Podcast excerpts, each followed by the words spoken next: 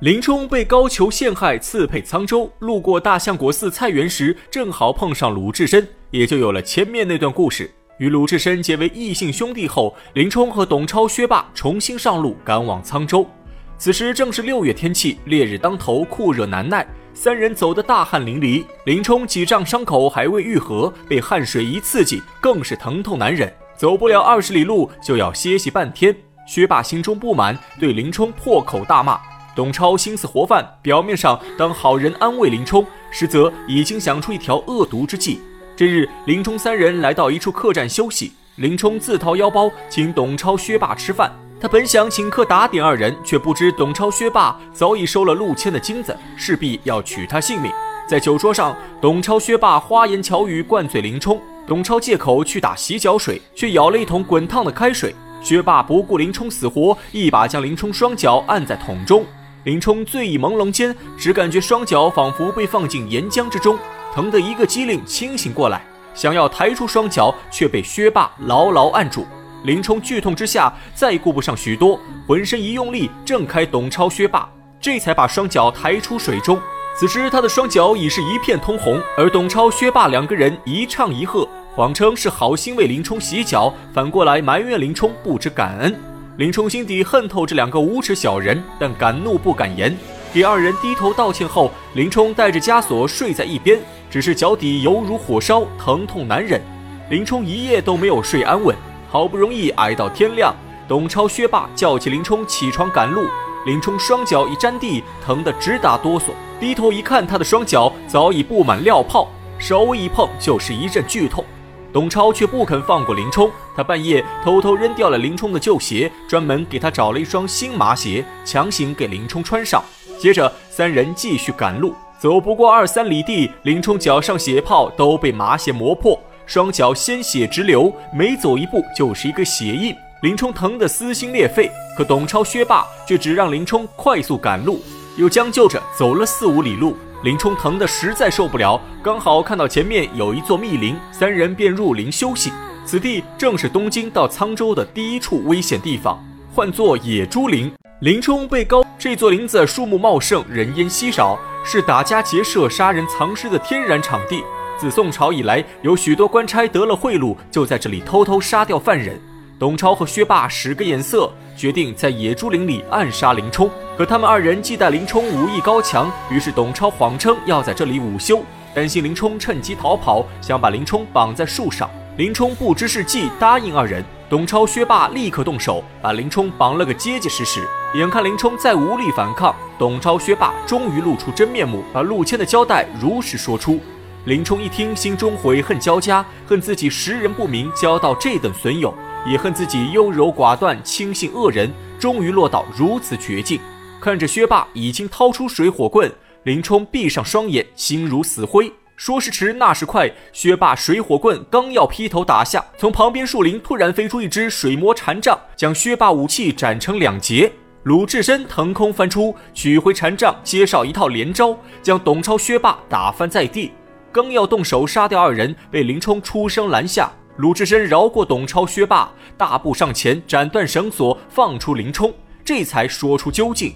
原来鲁智深与林冲结拜后，受林冲的嘱托去保护林夫人。可林夫人打听到消息，陆坚曾在酒楼上接见过董超、薛霸，他担心林冲有难，便让鲁智深一路保护林冲。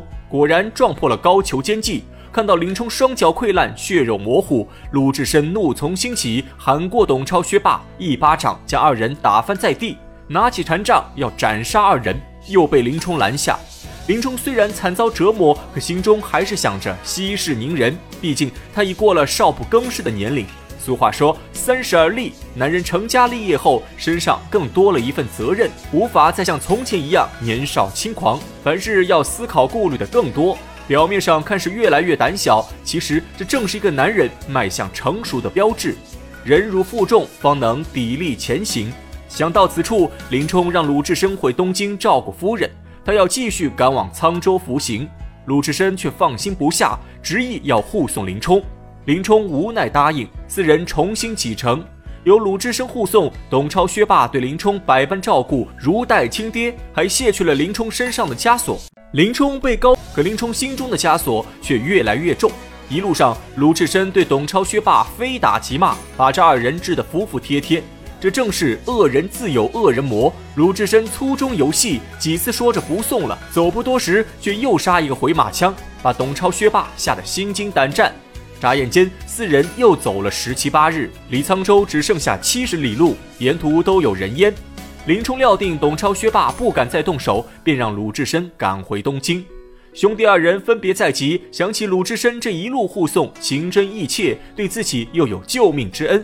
林冲眼含热泪，心中感动。他知道自己交到了一个真正的朋友。鲁智深也想起林冲本是英雄好汉，却无辜受奸人迫害，遭受这一路磨难，悲从中来，眼中泛起泪花。他掏出十两银子交给林冲，又掏出一包碎银扔给董超、薛霸，接着拿出禅杖，一刀斩断松树，警告二人：如果再有异心，犹如此树。董超、薛霸眼看鲁智深如此凶猛，跪在地上磕头不止。鲁智深这一招正是恩威并施，宽严相济，一赏一罚，已将董超、薛霸彻底收服。安排好一切，鲁智深再无牵挂，红着眼睛转身大步离去，正应了一首诗：“丈夫非无泪，不洒离别间。仗剑对樽酒，耻为游子言。”这才是真正的兄弟情谊。鲁智深走后，董超、薛霸带着林冲来到沧州牢城营。林冲被关押在一处牢房，牢房中有年老犯人告诉林冲，此处管营和差拨十分贪婪，如果新到犯人不花钱贿赂二人，先打一百杀威棒，然后把犯人扔到土牢自生自灭。原来按照宋朝律法，被发配充军的犯人到了边镇，为了灭掉犯人的嚣张气焰，让其乖乖听话，就会先打一百棍棒灭其威风，俗称杀威棒。而管营相当于现在的监狱长，差拨就是狱警头目，只要给他们一人送五两银子，就可以免受杀威棒之苦。林冲听后，心中连连叫苦。鲁智深临别前留给他十两银子，可他看董超、薛霸二人可怜，担心他们回去后遭受高俅责罚，于是善心大发，把十两银子分给了董超、薛霸，让他们逃离东京。这董超、薛霸明明知道牢城营的规矩，却仍然收下林冲银子，其目的还是想加害林冲。现如今林冲身上只有五两银子，根本不够贿赂官差。他这才知道自己一时好心，又误中小人奸计。恰在此时，差拨带人入牢问话，盘查新到犯人林冲究竟该如何逃过此难？且听下回分解。